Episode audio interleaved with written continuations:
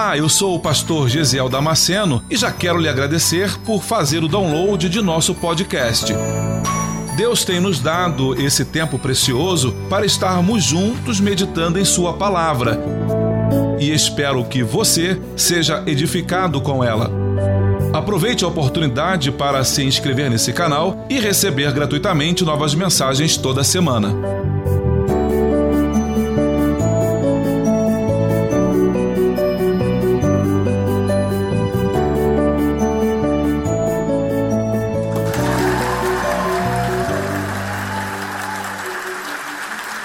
Abra sua Bíblia no Evangelho segundo escreveu João, no capítulo 14. Aleluias. Glória a Deus. Você achou? Diga amém. Não se turbe o vosso coração. Credes em Deus, crede também em mim. Na casa de meu pai há muitas moradas, e se não fosse assim, eu vos teria dito eu vou preparar-vos lugar. E se eu for e vos preparar lugar, virei outra vez e vos levarei para mim mesmo, para que onde eu estiver estejais vós também.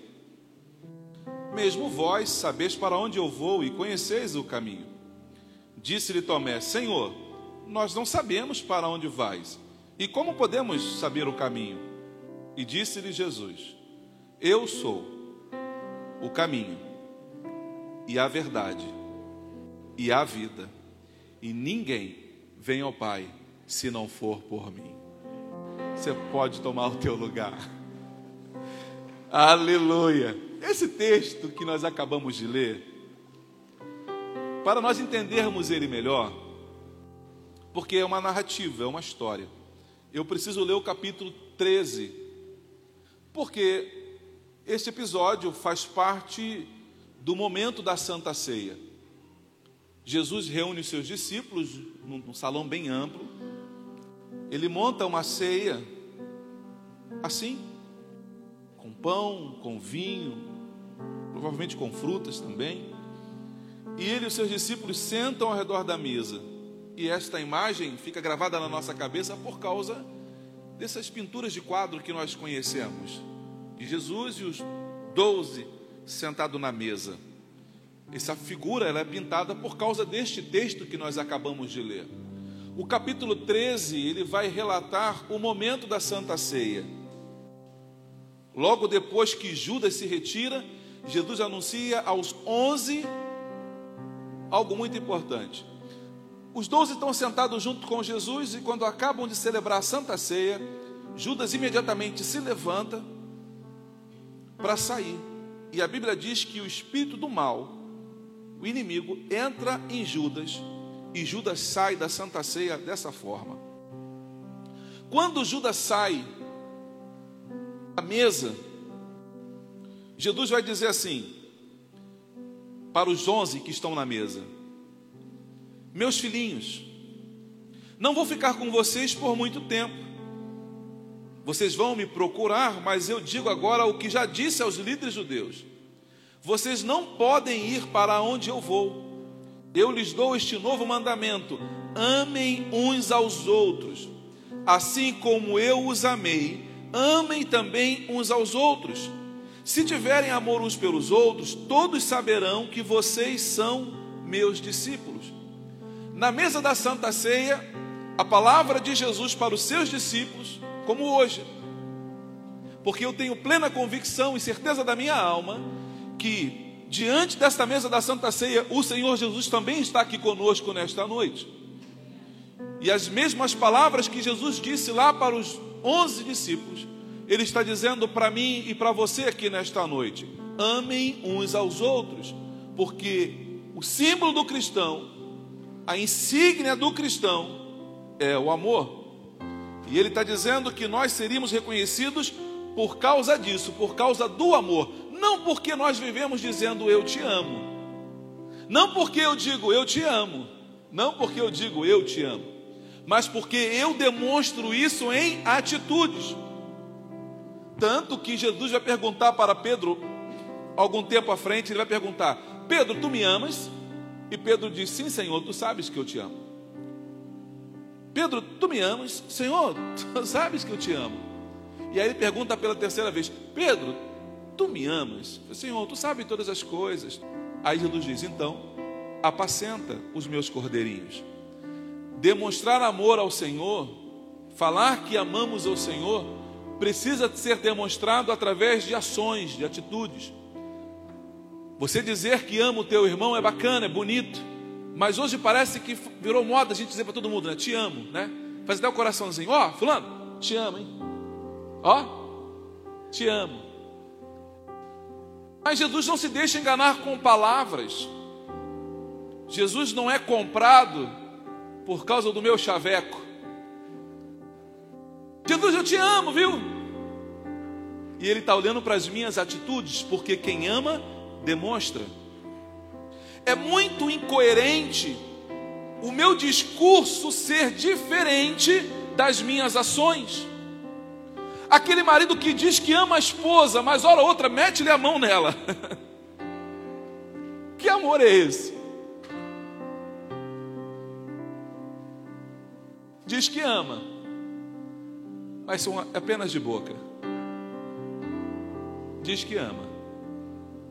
Mas a ordem de Jesus na mesa para os seus discípulos e a ordem de Jesus para você, minha irmã, para você, meu irmão, aqui hoje é: demonstre amor pelos seus irmãos. É tempo de você demonstrar amor pelos seus irmãos. Aqui no altar nós temos algumas cestas básicas que foram entregues, que a irmã Sabrina está organizando.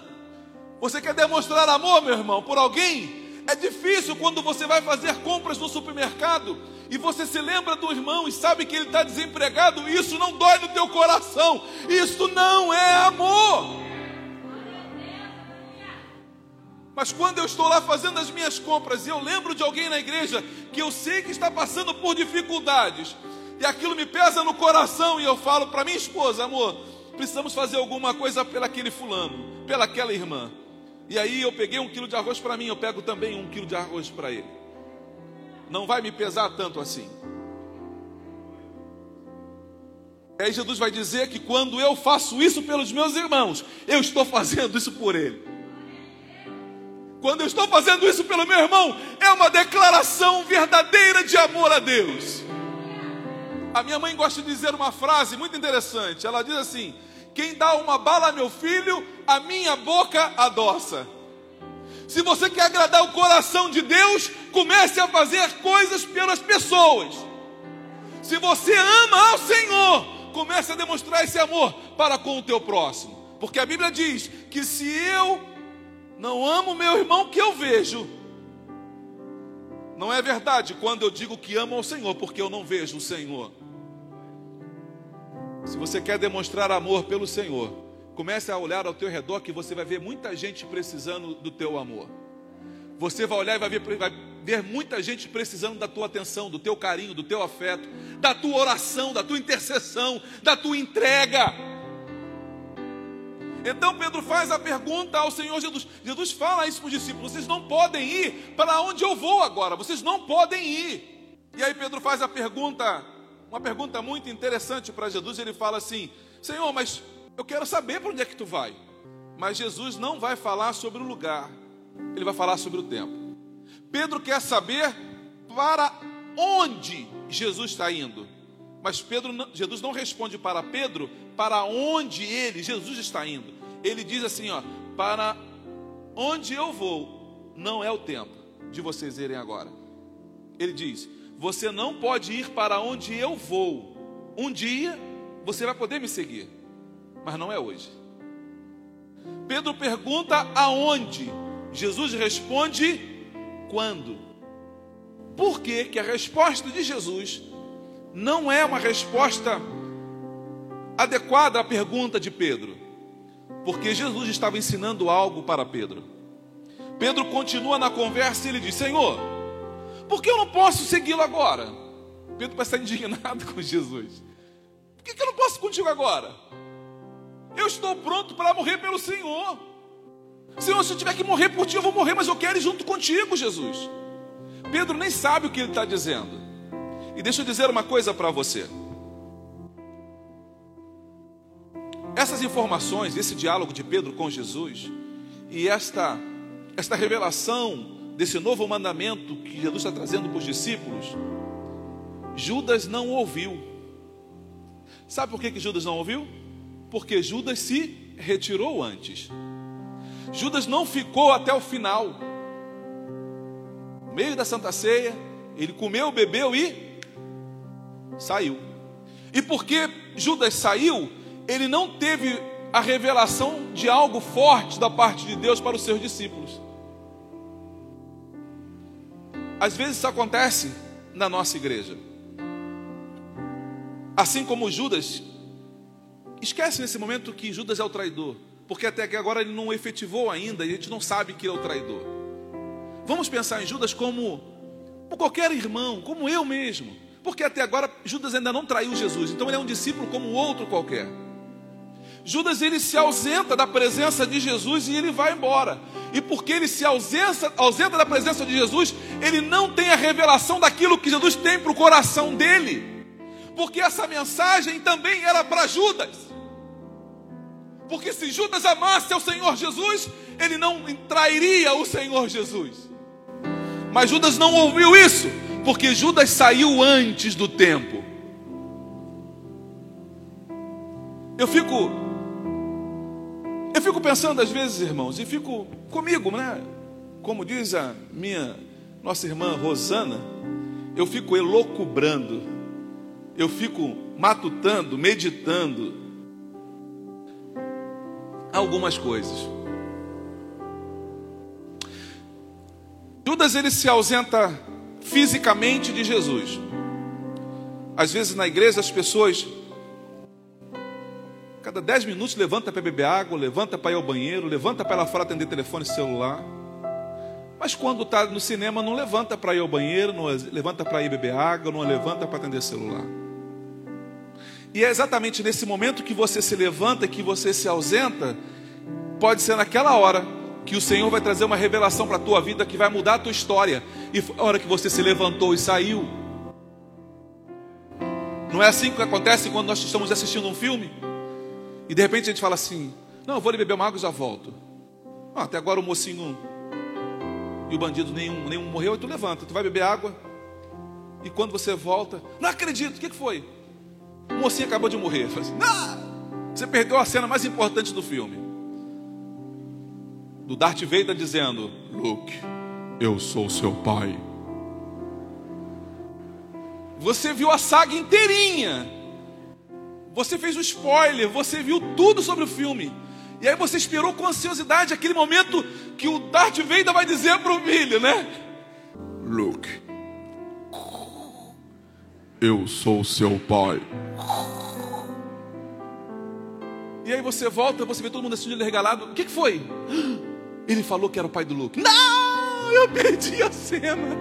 Só vou poder ver agora no reprise. Às vezes é assim, meu irmão. Você senta aí para ouvir a palavra do Senhor. E você já percebeu como é que a gente se distrai tão fácil por tão pouca coisa? E pode ser nessa hora que Deus está trazendo uma revelação para o teu coração e você perdeu. E aí você vai para casa e você fala assim: Poxa, Fábio, Deus não falou comigo. Não, falou sim. Volta a fita, você vê que ele falou com você. O problema é que você não estava presente. Às vezes eu estou fisicamente presente, eu não saí daqui. Mas eu sou uma alma penada, porque eu, meu corpo está aqui, uma missa de corpo presente. Eu estou aqui, mas a minha alma está em outro lugar. Eu estou aqui, mas a minha cabeça está pensando lá no meu adultério que eu tenho que fazer, lá na mulher que eu quero, que eu, que eu marquei com ela semana que vem. Eu estou aqui, mas eu estou pensando no, no maldito do vício que me escraviza. Eu estou aqui, mas eu estou com um pensamento lá na casa de praia que eu poderia estar lá curtindo a minha casa de praia. Você está presente aqui no culto, mas o teu coração não está presente. E aí a revelação de Deus pode vir a maior revelação do universo, que não vai mudar nada na tua história, porque você não está aqui com o espírito, com a tua alma, com o teu coração aqui dentro. É por isso que você percebe muita gente dentro da igreja que está sempre experimentando algo novo. Por quê? Porque ele fica igual aqueles que estão assistindo corrida de Fórmula 1, né? Não tira o olho. Não tira o olho do carro. Meu irmão, não tira o olho daqui, meu irmão. Não desliga a tua atenção. Quem anda comigo sabe. hora de culto, não conversa comigo, pelo amor de Deus. Eu fico angustiado. Não, vem, não puxa assunto comigo em hora do culto. Deixa me concentrar, porque eu preciso ouvir o que Deus tem para a minha vida. Eu preciso saber o que, que Deus, aonde Ele quer me dirigir o que Ele quer que eu faça na minha vida. E a hora que Ele vai fazer isso é aqui no altar. Por isso que você e eu viemos para cá nesta noite, para ouvir a voz do Senhor. Senhor, fala comigo.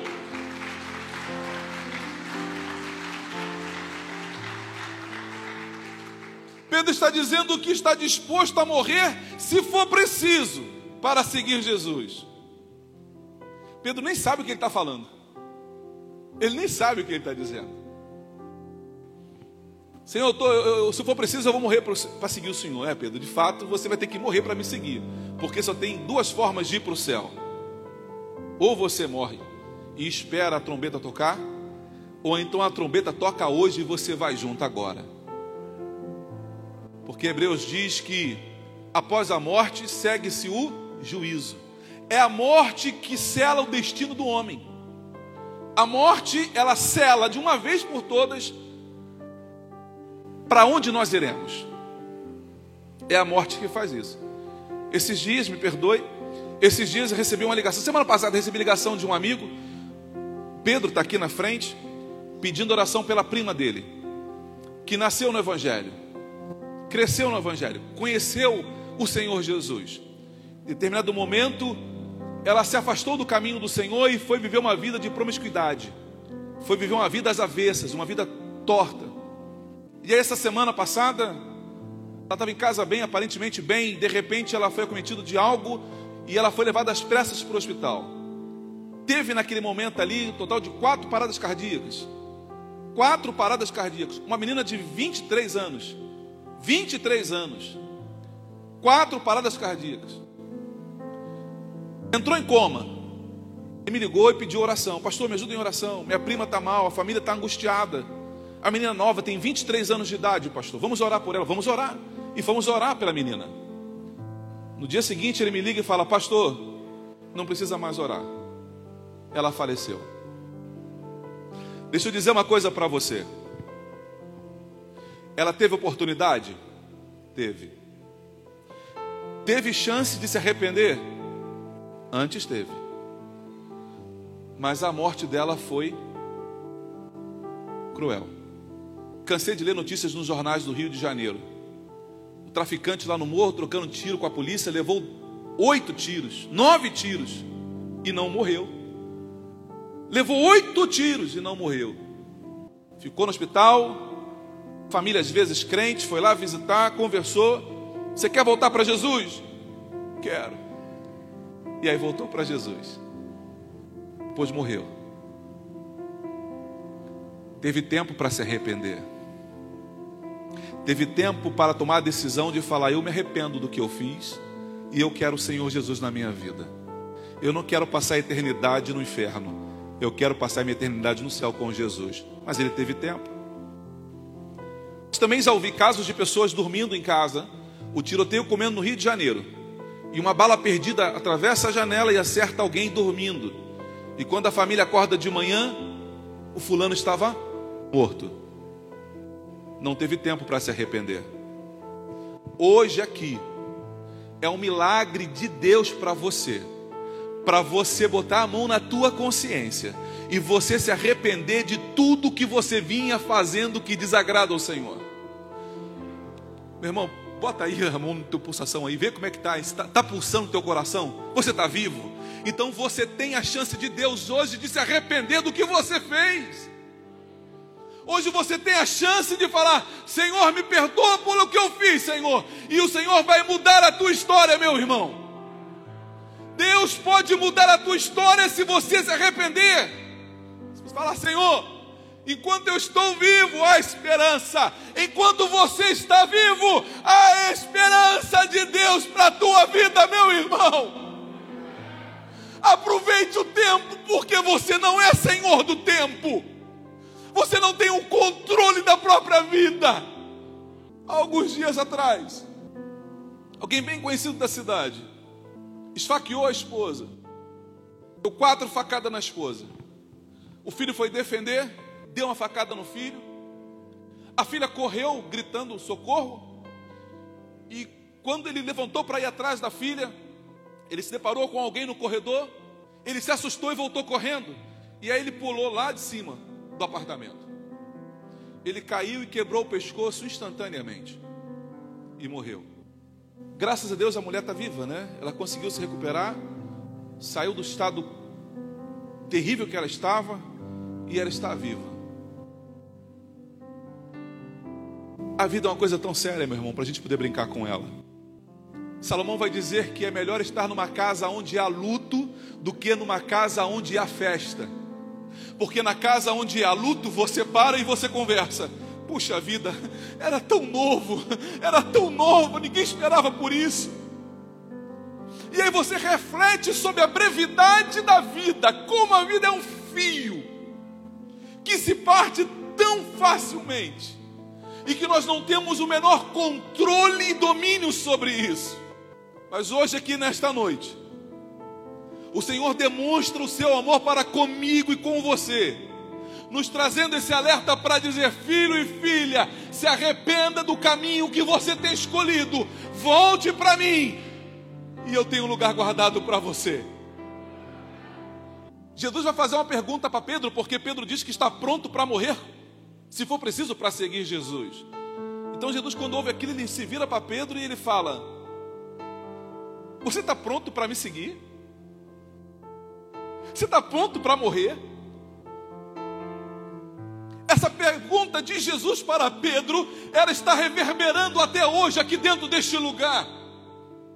A voz de Jesus que foi dita dois mil anos atrás, ela alcança essa igreja nesta noite para dizer para cada um de vocês: você está pronto para encontrar comigo? Se a trombeta tocar hoje, você está pronta para se encontrar comigo? Se você morrer hoje, você sabe aonde você vai passar a tua eternidade? É exatamente essa pergunta que Jesus está fazendo para Pedro e está fazendo para mim e para você nesta noite. Você está pronto, Pedro? Jesus deixa claro que está partindo, mas que os seus discípulos não poderão segui-lo agora. Por isso, os discípulos estão tão preocupados, aflitos e cheios de medo e aí, três questões importantes são abordadas nesse texto. Valeria a pena uma outra pregação só para falar sobre isso. Lugar, tempo e preparo. Eles queriam ir para a casa do Pai, seguindo Jesus, porque Jesus está dizendo que ele vai para a casa do Pai. O texto que nós lemos do capítulo 14, Jesus está dizendo que ele está indo para a casa do Pai, e eles querem ir para a casa do Pai, mas Jesus disse que não é o tempo e eles não estão preparados. Não é o tempo de vocês subirem agora, não é o tempo de você morrer ainda, porque você não está preparado. Só que nós somos produtos com data de validade, meu irmão. Nós somos produtos com data de validade. A Bíblia diz que todos os nossos dias estão contados. E eu não consigo acrescentar um dia mais daquele dia que Deus estabeleceu. Se você pegar esses produtos aqui e você olhar atrás dele, está lá, válido até tanto. É que não dá para ver em mim e não dá para ver em você. Mas nós temos em nós lá um válido até tanto. válido até tanto. Por essa razão que você vê gente que sofre coisas terríveis, como aquele rapaz da Chapecoense que o avião caiu. Um avião cai e o cara consegue sobreviver. Porque não era o tempo dele, meu irmão. Não era a hora dele. Não era a hora dele. Mas e se fosse a hora dele? Ele estava pronto para partir? Então, finalmente, chegamos ao texto que nós estaremos meditando hoje. Porque tudo isso aqui está nos levando para onde? Para João, capítulo 14, versículo 1 ao versículo 6. Então eu preciso dizer para você nesta noite o que Jesus disse para os seus discípulos: há lugar na casa do Pai para você. Eu me lembro quando Natália e Guilherme eram pequenos. Guilherme, a gente morava ainda no Rio de Janeiro. Filhos Belo Freire, eu acho, né? Luciana estava grávida, nós fomos preparar o quarto para o Guilherme. Nós sabíamos que era um menino. E aí você vai lá e compra o bercinho azul, pinta o quarto. Aí você escolhe a faixa que você vai colocar na parede. Você começa a sonhar com aquele momento que o bebê está vindo. Não é assim? Quando o Theo estava para chegar, e a discussão é: então, e o berço? Não, tem que ser assim, tem que ser assado. E a cor do quarto? Tem que ser essa, tem que ser aquela outra. Ó, temos que comprar um mosquiteiro, tem que comprar não sei o quê. Ó, tem que comprar, tem que comprar. E você vai planejando e vai mobiliando todo o quarto numa expectativa do bebê que está chegando. Não é assim? Quem é mãe? Quem é pai? Jesus vai dizer assim: Eu estou indo vos preparar um lugar. Deixa eu dizer uma coisa para você, meu irmão. Há uma expectativa de Deus para a nossa chegada lá no céu. Há uma expectativa de Deus para a sua chegada. Igual um pai espera pelo filho. Já chegou não? Tá, tá, tá. Já foi para a sala de para sala de cirurgia. Já foi para a sala. Já foi levada. Luciana estava com Luciana no, no hospital quando ela foi ter o Guilherme. E eu vi ela, estava no quarto com ela, tem que se preparar, daqui a pouquinho ela passou deitada na maca. E eu já até deu fraqueza nas pernas. Quando ela passou, eu falei, Jesus. E ficou aquela angústia. Que eu, eu quero ver o meu filho. Eu quero poder pegar o meu filho nos braços. Eu quero poder pegar ele aqui pertinho de mim e dar um cheiro nele e falar: Papai te ama. Meu irmão, o Senhor Jesus está ansioso para receber você lá no céu para pegar você nos braços dele e falar: Filho, eu te amo. Aguardei por esse momento toda a eternidade, porque eu queria você junto de mim. Meu irmão, a qualquer momento a trombeta vai tocar e nós seremos chamados para estar com Ele na glória, e aí viveremos a eternidade com o Senhor. Aleluia! Aleluia! Não se turbe o vosso coração. Não fiquem aflitos, não fiquem angustiados, é a palavra de Jesus para os seus discípulos. Deus te colocou nos propósitos dele, meu irmão. Você está nos planos de Deus. Deus tem planos para você, Deus tem projetos para a tua vida. Pense na expectativa do Pai, meu irmão. Estou com o Guilherme aqui pensando, meu Deus do céu, eu não vejo a hora de poder sentar com ele, fazer caminhada junto, andarmos juntos lado a lado, batendo papo e conversando. Eu não vejo a hora de poder sentar na mesa para tomar um café com meu filho e termos altos papos. Há uma expectativa no meu coração. Há uma expectativa no coração de Deus para você também, meu irmão. Eu me lembro que nós compramos uma plaquinha e nós colocamos na porta do quarto. Na porta do quarto. Isso não está na Bíblia, mas eu preciso pensar nisso nesta noite. E foi exatamente isso que eu pensei hoje de manhã quando refletia sobre esse texto. Não se surpreenda, não se surpreenda se quando você chegar no céu, tiver o teu nome escrito numa plaquinha na porta de um quarto. Pastor, que isso, pastor? É. Em Êxodo capítulo 32 e versículo 32, Moisés está conversando com Deus. E aí Moisés fala assim: Senhor, se tu não perdoar esse povo aqui, se tu não for perdoar, risca o meu nome do teu livro sagrado, risca o meu nome do livro da vida. E aí Deus olha para Moisés e fala: Moisés, eu vou riscar aquela alma que pecar contra mim. Opa, então existe um livro. E existe meu nome escrito nesse livro. Porque senão Deus falaria: Moisés, onde é que tu tirou isso? Que heresia é essa, Moisés, que tem um livro aqui com o nome de todo mundo? Quem te contou isso, Moisés? Não. Deus confirma o que Moisés diz e fala assim: tem mesmo um livro com todos os nomes escritos, e eu só vou riscar aqueles que pecarem contra mim. Então, meu irmão, deixa eu dizer uma coisa para você nesta noite: o teu nome está escrito no céu, o teu nome está escrito no livro da vida, meu irmão, o teu nome está escrito lá. Se é para o Senhor, faça melhor.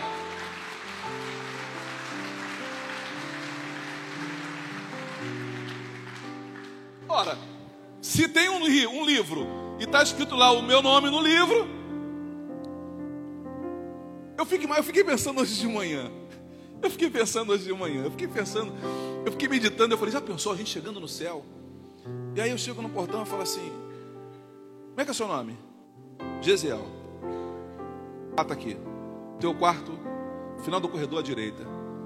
Tá lá a tua plaquinha lá no nome da porta lá. Tá o teu nome na porta. Pode vir aqui, né? Como é que é o teu nome? Xirim Finfim. Senhor Xirim Finfim. Espera aí, só um minutinho. Xirim Finfim. Xirim Finfim? Ô Xirim Finfim. Não, não, Vai lá no arquivo lá, vê se tem um coisa tal xirifinfim, né? Vê se tem um tal xirifinfim aí no arquivo aí. Não, não tem ninguém não. Olha, se, lamento, mas teu nome não está aqui, né? Tu não pode entrar não, amiga. Não, mas meu nome está aí. Não está, não, está aqui, ó. Dá uma olhadinha aqui. Ó. Teu nome não está aqui na relação. Então tu não pode entrar. Deus diz para Moisés que ele vai arriscar do livro dele aqueles que pecarem contra o Senhor. Então deixa eu dizer uma coisa para você. A priori, a princípio, todos os nossos nomes estavam riscados no livro do Senhor. Porque o texto diz que todos pecaram e destituídos foram da glória de Deus. Sabe o que é você estar numa lista de casamento, uma lista de convite, de uma festa, e você saber que o teu nome foi riscado? Você foi chamado, mas de repente o teu nome foi riscado da lista. Aí Jesus vem. E ele fala assim: ah, não. Uma festa para mim sem o Gisiel lá em cima, ah, não é festa. Uma festa aqui em cima sem o meu filho, sem a minha filha, não. O que, que eu preciso para que ele, para resgatar o, o nome dele, para limpar o nome dele, botar lá o, o nome dele de volta, se escrever o nome dele de volta no livro? Só se morrer por ele. Opa, estou aqui. Pode me mandar, pai porque eu quero meu filho aqui comigo. Pode me mandar para a cruz, mas eu não quero passar a eternidade longe do meu filho. No coração de Deus, não existe espaço para você não estar lá no céu com Ele na eternidade. O desejo do coração de Deus é que cada um de nós estejamos a eternidade com Ele. Mas é você, meu irmão, é você, minha irmã, que vai dizer: Eu não quero. Deixe meu nome riscado neste livro. Mas nesta noite, o Espírito Santo está aqui para dizer para mim e para a tua vida: Oh, meu irmão, meu querido, deixa o Senhor manter o teu nome no livro da vida, deixa o Senhor escrever o teu nome no livro da vida, meu irmão. Aleluia. Há lugar para você na casa de Deus, há um lugar esperando por você na casa do Pai. Jesus está dizendo que Ele vai preparar lugar. Enquanto Jesus está lá em cima, preparando um lugar para mim e para você, Ele diz que vai enviar um consolador para me preparar para eu poder subir. Lá em cima tem Jesus cuidando da casa, da morada, e aqui na terra tem o Espírito Santo cuidando da minha vida e da tua vida, nos preparando para morar com Ele. É por essa razão que Jesus vai dizer: amem uns aos outros, esse é o primeiro mandamento. Quantas famílias se divorciaram agora e acabaram porque passaram esse Covid dentro de casa em quarentena e não conseguiram viver juntos alguns dias, alguns meses dentro da própria casa, debaixo do mesmo teto. Eram casados, mas nunca tinham ficado tanto tempo juntos debaixo do mesmo teto. E aí não conseguiram vencer isso e acabaram se divorciando. Não é fácil. Aí Jesus fala assim: aqui em cima, na casa de meu pai, há muitas moradas. E eu fiquei tão confuso com esse texto, porque eu pensei: será que é um monte de casa lá em cima? Porque afinal de contas, nós já ouvimos, né, Clésia? Nós já ouvimos assim: aquele irmão que ora muito, aquele irmão, aquela irmãzinha que ora muito, aquele irmãozinho que não orava nada.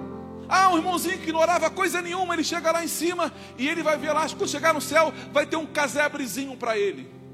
Vai ter uma meia água para ele, um barranquinho lá com um telhadinho meio caído para ele poder se abrigar lá dentro lá no céu. Mas aí aquela irmã que orava muito, chegar lá em cima, ela vai ter uma mansão com, a, com, com piscina, com ofurô. meu irmão, para com essa heresia, meu irmão. Céu na favela, não. Não tem casinha. Existem mansões celestiais, meu irmão. Estou falando isso com autoridade porque eu já morei na favela.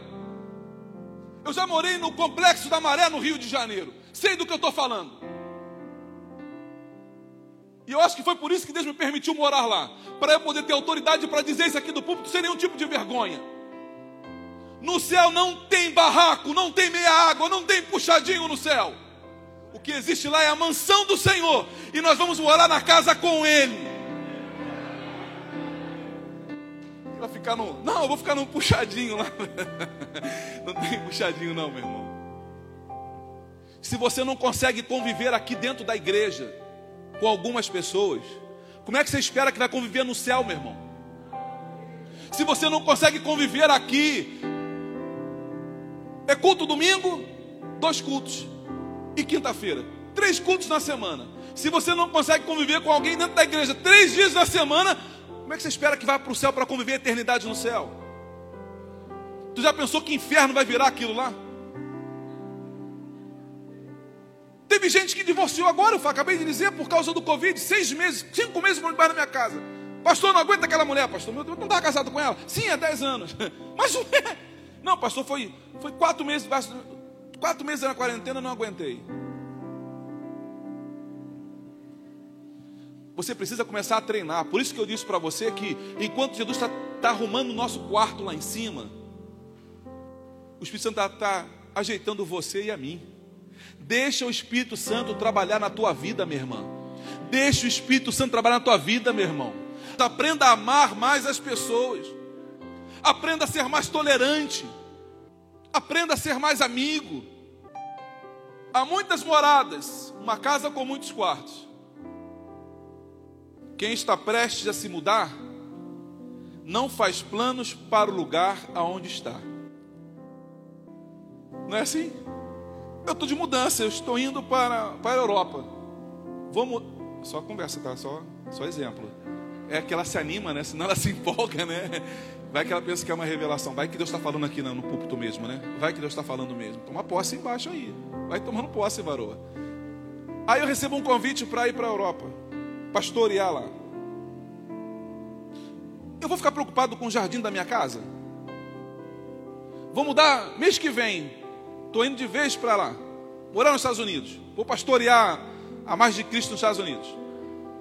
Ô oh, glória! Aí, tá vendo? Perdeu a chance. Ainda bem que alguém falou amém. Se eu vou viajar mês que vem, eu não estou preocupado hoje com o jardim da minha casa, meu irmão. Isso não tem mais importância para mim, porque eu estou de partida. Faz por menos. Faz por menos. Você está de partida. Jesus já está voltando para buscar a tua igreja. Sabe aquelas picuinhas, aquelas bobeiras? Às vezes a gente briga por tão pouca coisa, meu irmão. A gente briga por coisas tão pequenas. A turma do Joel para lá, porque eu sou muito novo para isso. O casal brigava por causa da pasta de dente. Lembra disso? Ah, lembro, viu? Eu não sabia que você lembrava porque o marido apertava no meio da, da bisnaga para pegar a pasta de dente. A mulher queria que ele apertasse aqui embaixo, para o negócio subir bonitinho, cheio de estética. Aí o casal brigava por causa disso. Aí, por ver tanto divórcio, as empresas começaram a fazer uma, um tubinho agora que ele vai fechando sozinho. Mas o casal brigava por causa da pasta de dente. O casal brigava por coisa pequena. Às vezes brigava por coisa séria. Também brigava por coisa pequena. Meu irmão, você está de partida para o céu. Pare de fazer questão de coisas pequenas. Pare de ficar arrumando problema onde não tem. Você está de partida, a tua mala está pronta. Ou não. Ou você faz projetos para ficar aqui. Porque eu não sei você, mas eu estou de partida. Eu não sei você, mas a minha família está de partida. A minha família está de partida, porque eu sei, meu irmão, que já já a trombeta vai tocar. E quando ela tocar, eu vou ouvir. Eu vou ouvir. Oh, quem está prestes a se mudar não faz projetos para onde está morando. Começa a se despegar, meu irmão. Começa a desapega. Desapega desse negócio. Desapega dessas coisas. Desapega. Jesus vai dizer assim: se não tivesse lugar lá para você, se não fosse, se não tivesse lugar, eu teria dito. Se não tivesse lugar para você subir, eu teria dito que lá não tem lugar para você, mas eu estou dizendo que lá tem lugar. Jesus não mente. Não é uma pegadinha, meu irmão. Você trabalha a vida inteira na igreja servindo ao Senhor com sinceridade, com integridade. Chega naquele dia, não, não, não, não, vai subir não. Serviu, serviu direitinho, serviu direitinho, fielmente. Mas aqui tu não tem lugar para você não, aqui é só os anjos. Não, pegadinha, pegadinha do céu. Não tem pegadinha do céu, meu irmão. Não tem pegadinha do céu, não.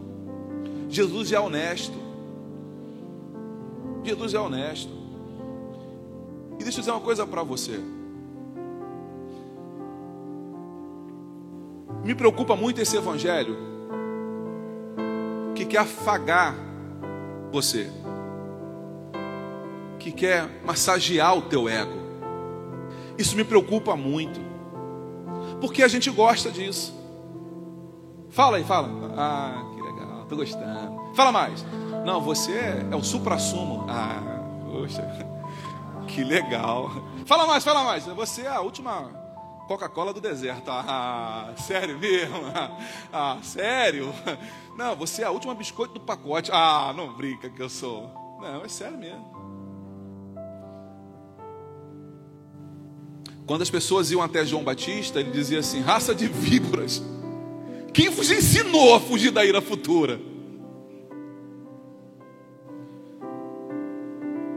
Jesus disse assim: que nós deveríamos carregar as nossas cruzes diariamente. Se quer me seguir, tome cada um a sua cruz e venha atrás de mim. Você está disposto a tomar a cruz todos os dias? Porque essa é a condição para ir para o céu.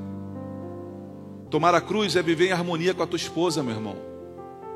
Tomar a cruz é você ouvir mais o seu marido, minha irmã. Tomar a cruz é você anular-se a si mesmo, como Jesus se anulou. Jesus disse que no mundo nós teríamos aflição. Jesus disse que nós seríamos perseguidos, caluniados, injuriados, mas também disse que estaria conosco até o fim dos tempos na caminhada. Tem luta, mas tem a companhia de Jesus. Tem prova, mas tem Jesus do meu lado, do lado da prova. Eu vou até passar pelo fogo, mas a chama não vai arder em mim. Vou passar pelas águas, mas elas não vão me afogar, porque eu não caminho sozinho. Jesus falou: Eu estou com você. Tem luta, mas tem vitória. Ele disse que ele garantiu, ele garantiu, irmãos, que ele vai voltar para nos buscar. ele garantiu isso. Você não vai ser deixado para trás. Tipo naquele filme, esqueceram de mim. Foram e se esqueceram de mim. Se você for esquecido, meu irmão, foi porque o teu nome não estava lá na relação. Não que o Senhor esqueceu de você. Jesus disse que haveria dor, mas também haveria glória. A morte, mas também a ressurreição. Ele diz assim: Virei outra vez. Nós temos a garantia de que Jesus está voltando. E é por isso que eu posso encher o pulmão nesta noite e dizer: Prepara-te, ó Israel, para encontrar-te com teu Deus. Prepara-te, ó igreja, para encontrares com o teu Deus. Prepara-te, ó igreja, para te encontrar com o teu Deus. Como é que você está andando, meu irmão? Aleluia! Aleluia! Como é que você está caminhando, meu irmão? Se prepara. Porque Colossenses vai dizer que ao som da trombeta. Como é que é isso, pastor? Como é que é isso? A gente vai estar vivendo assim, nosso dia normal. De repente, Deus lá na eternidade vai se levantar do trono e vai chamar lá o anjo dele. O anjo, vem cá. Pois não, Senhor. Toca agora a trombeta, porque eu estou indo buscar a minha igreja. Toca agora essa trombeta, porque é hoje o grande dia. Hoje é o grande dia. Irmãos, vai ser exatamente como nos dias de Noé. O texto diz que casavam-se e davam-se em casamento. Uma vida normal. Nada, tudo normal. A vida que segue. Mas de repente você vai ouvir um som. Você vai ouvir uma trombeta tocando. E aí você vai olhar para cima e você vai dizer, não vai ter tempo para dizer nada, meu irmão. O que você vai ter é o teu corpo sendo transformado e você sendo levado para morar a eternidade com o Senhor. E como esse tempo está chegando perto. E como esse dia está chegando. Deixa eu dizer uma coisa para você. Os mais velhos aqui vão lembrar disso. Eu nasci e cresci na Assembleia. Eu tinha 13 anos de idade. E já ouvia naquela época que o anticristo estava se preparando para começar a atuar. Naquela época nós já falávamos, já ouvíamos falar sobre chipzinho na mão e na testa. Não era verdade? A gente já ouvia isso naquela. Eu tinha 13 anos de idade. A gente já ouvia falar sobre isso. Não, como é que pode? Um chip na mão, um chip na testa, como é que pode isso? Hoje é normal. Hoje é normal.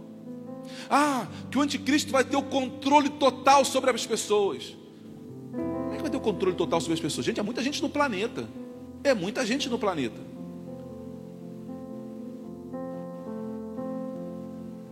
Esses dias agora, estava com a esposa em casa, assistindo um documentário no Netflix.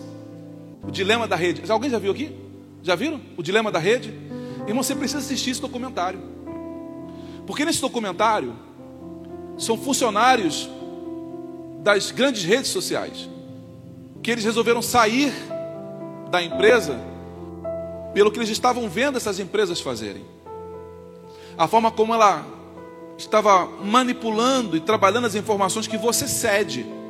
Quando você compra um aplicativo está dizendo assim, de graça, que você clica lá de graça, que você aceita lá os, os acordos, você está liberando a tua câmera do teu celular, você está liberando o microfone do teu celular, tua localização. Então o anticristo tem controle sobre onde você está, o que você está fazendo, até o que você está falando. E você já fez o teste. Uma vez pegamos o telefone, eu tenho meu telefone parado assim e comecei com os amigos. Pois é, cara, preciso comprar um equipamento de escritório, preciso comprar cadeira, cadeira de escritório. Perto do celular. Preciso comprar cadeira de escritório, cara. Estou precisando muito. E daqui a pouquinho, o que começou a aparecer no meu Instagram? Cadeira, propaganda de cadeira de escritório. Falou: Oh! Que coincidência, que milagre, que provisão de Deus para a minha vida. Olha, tá, até o Instagram Deus está usando agora. É não, meu irmão. É porque o anticristo está tomando controle de todas as coisas. De todas as coisas. Nós poderíamos passar aqui horas e horas da noite falando sobre a preparação do anticristo para a volta de Jesus. Mas eu acho que você tem consciência disso. Você acabou de ouvir mais um podcast. E se você foi edificado com essa mensagem, compartilhe com outras pessoas. Até o próximo encontro.